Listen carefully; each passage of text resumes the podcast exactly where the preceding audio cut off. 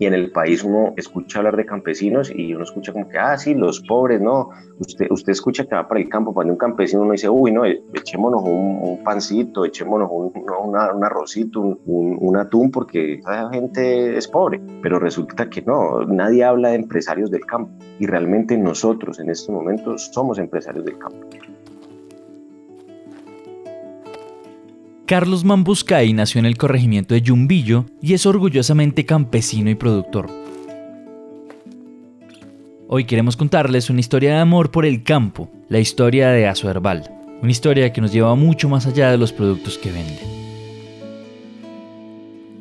Esto es Juntos Construimos País, un podcast de Grupo Éxito en coproducción con Naranja Media, en el que contamos las historias detrás de las personas que todos los días trabajan por Colombia desde mis abuelos pues eh, venimos con la tradición de, ser productores eh, y ahorita pues enfocados directamente hacia el tema de las, aromáticas medicinales y condimentarias. Desde que tengo uso de razón conozco de, las plantas medicinales, de las aromáticas porque pues igual mi papá y mi tío que eran como los que empezaron con, todo este tema eh, del cultivo pues siempre las, trabajaron. En esta historia haremos algunos viajes al pasado, para conocer cómo eran las condiciones del campo anteriormente y cómo han venido evolucionando.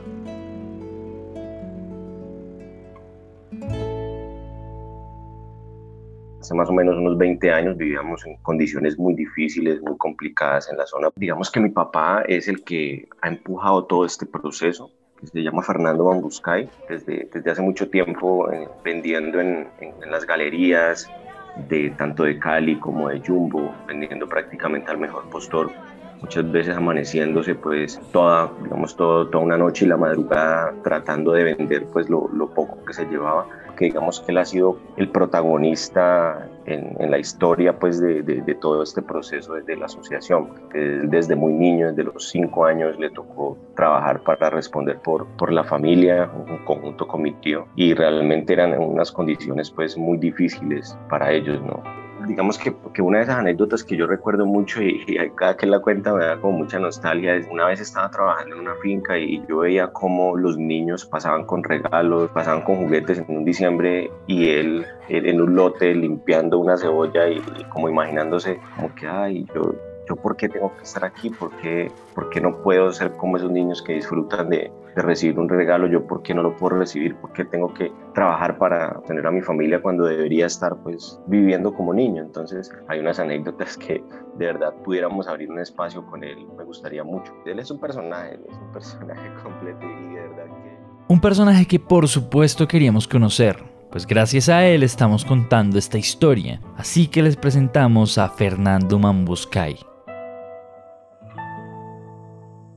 Toda mi vida, pues mi profesión es agricultor. De toda mi vida he cultivado la tierra desde que tengo uso de razón. Diría que me acuerdo, espere, se iba a cumplir cuatro años y ya me acuerdo. Que mi papá me levantaba pues a las cuatro y media de la mañana, cinco, y y me llevaba a la finca a trabajar. Todo era lomo de caballo, bajábamos hasta Cali, hasta Jumbo a, caballo.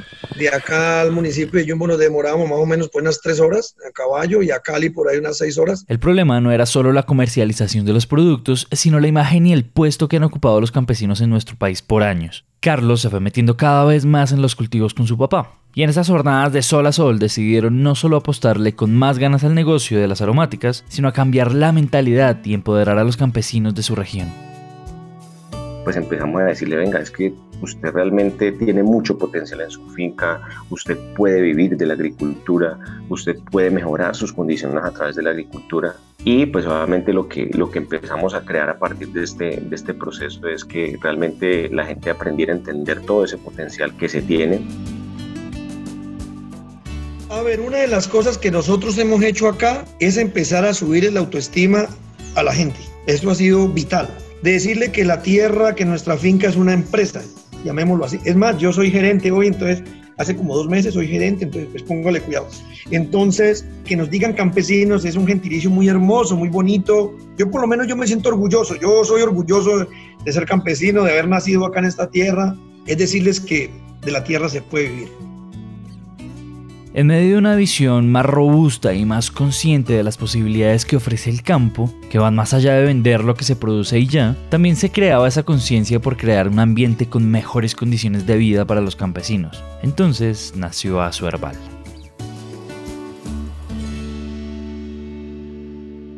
Azuerbal se constituyó legalmente en el 2009. Eh, no se llamaba Azuerbal, se llamaba Asociación Asomambuscay, en el momento le colocamos, que es el apellido de nosotros. En el 2018 yo empecé con la idea de, de decir, bueno, porque ¿por qué no empezamos a posicionar una marca? ¿Por qué no empezamos a pensarnos como empresa? Y, ahí nació el logo y nació todo. Nosotros empezamos a posicionarnos gracias al apoyo de una, de una organización que se llama Ecovida. Se logró gestionar unos recursos ante la Embajada Suiza en Colombia. El gobierno suizo puso unos recursos a nuestra asociación para implementar un proyecto con el tema de producción sostenible y medidas de adaptación a la variabilidad climática. Ese proceso de empoderamiento a los campesinos incluía primero un modelo para la transición a la agricultura orgánica. Entonces también lo que logramos fue consolidar un modelo pionero a nivel del Valle del Cauca en implementación de medidas de adaptación a la variabilidad climática. Este modelo nosotros lo trajimos de un corregimiento que se llama Cerrillos en el departamento del Cauca eh, en donde allá ellos son pioneros pues a nivel nacional en, la implementación de este tipo de medidas y lo que nosotros hicimos fue escalar ese modelo al corregimiento de Yumbillo. Y el segundo, Carlos y Fernando pensaron en nuevas líneas de servicio para generar nuevos ingresos y darle al campo un espacio para que sea admirado como se merece. Tenemos una propuesta que se llama la Ruta Agroecológica y eh, como el eslogan sea campesino por un día. Entonces llegamos, nosotros le ofrecemos un refrigerio un desayuno por la mañana a las personas, luego los llevamos a la finca, les mostramos todo el tema de la medida de adaptación y la gente puede interactuar pues con todo lo que hacen en el campo. Entonces eh, le enseñamos a preparar el abono, a cómo se preparan los fertilizantes, cómo se siembra, cómo se cosecha y posteriormente vamos a, a, la finca de nosotros a mostrarles pues la bodega donde nosotros hacemos el proceso de alistamiento para llevar a los almacenes de cadena y cerramos con una tarde de música campesina entonces yo creo que el hecho de uno poder generar ese tipo de modelos que le digan, vea, de esta manera usted puede asegurar su producción, puede inclusive generar procesos de transformación para que usted no pierda esa producción, sino que lo pueda transformar en otros productos, pues cobra muchísima importancia y pues más en este momento, pues con toda la coyuntura que estamos enfrentando. Expandirse es inevitable cuando un negocio crece con bases sólidas, pero no siempre es fácil dar el paso. El miedo, como siempre, es el primer sentimiento que se asoma. Cuando yo empecé a, tocar puertas como tal en, los almacenes de cadena, siente cierto temor, ¿no? Entonces, eh, digamos, por la misma estigmatización que, hay, entonces uno ve como al, jefe de compras o ve al, administrador como, como, como muy arriba, ¿cierto? Entonces como que no, quién sabe, el señor de pronto me va a regañar o quién sabe qué me va a decir o, o pues obviamente uno siempre va pensando en que le van a decir que no, pero, pero bueno, vamos con, con todo el, el, positivismo del caso eh, y pues realmente hasta ahorita eh, el, proceso ha sido muy chévere porque pues hemos podido llegar a, a más puntos de venta hemos progresado gracias a que esas personas o esa gente, dueños de esas almacenes se interesaron en comprarnos directamente y han creído en nosotros y igualmente pues no hemos sido inferiores a esa confianza que nos han dado, ¿no? Expandirse, tocar puertas, hablar, porque el que no muestra no vende. O en palabras de Fernando, cacarear. ¿Qué venden ustedes, panela? ¿Y dónde la venden? No, pues ahí a veces no la van a comprar, ahí hay una gente que no la va a comprar ahí a la finca, otra la llevamos por ahí al pueblo. Entonces, me, entonces les decía a mi papá, bueno, ¿ustedes saben qué hace la gallina cuando pone el huevo? Pues no, pues eh, a cacaraquear. Listo. Entonces, ¿ustedes qué tienen que hacer entonces? Si ustedes tienen un huevo, pues tienen que cacaraquear.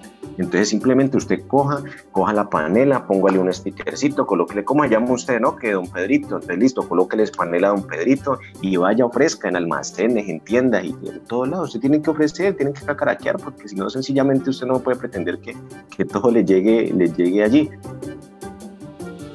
El modelo de negocio de Azorbal es fuerte, es decir, las maneras que han encontrado de hacer dinero han sido planeadas, estudiadas y llevadas a cabo de forma rigurosa, que siempre ha buscado reivindicar el papel de los campesinos en la sociedad. Es que fui al banco a pedir un crédito, entonces la doctora ya me dijo, me pidió un poco de papel, hasta el registro civil de mi abuelita que ha muerto hace como 100 años, entonces le dije pues que era difícil, y yo esto es facilísimo, Fernando, me dijo ella. Entonces yo le dije, doctora, pues cambiemos, le dije, de puesto un día, le usted se va para allá y me siembra dos mil matas de lechuga, me prepara una tonelada de bocache, una roba de cilantro que tengo ahí y me siembra como dos mil matas de hierbabuena que tengo que sembrar. Yo, ay, don Fernando, pero es que yo no sé eso, sé hacer eso. Le dije, pues eso es facilísimo, doctora.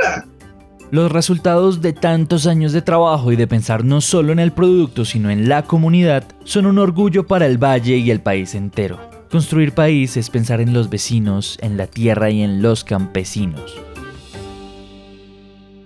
En el mismo campo demostramos cómo la producción orgánica pues no solamente te mejora el suelo, sino que también empieza a mejorar la productividad de los cultivos, disminuye costos de producción, entonces ya cuando uno en el campo se da cuenta de que eso funciona, entonces ya eh, se asume absolutamente y digamos que gracias a eso pues es que en este momento podemos tener ese modelo para mostrar y para mostrar no solamente a, nuestros vecinos que, que quizás son como en este momento los más importantes en los que queremos influir. El papá de Fernando lo despertaba muy temprano a trabajar en el campo y él por herencia hizo lo mismo con Carlos. Esta tradición y este amor por la tierra viene de años, y su forma de trabajar y contar lo que hacen deja claro que quieren que todos los campesinos se sientan orgullosos de serlo.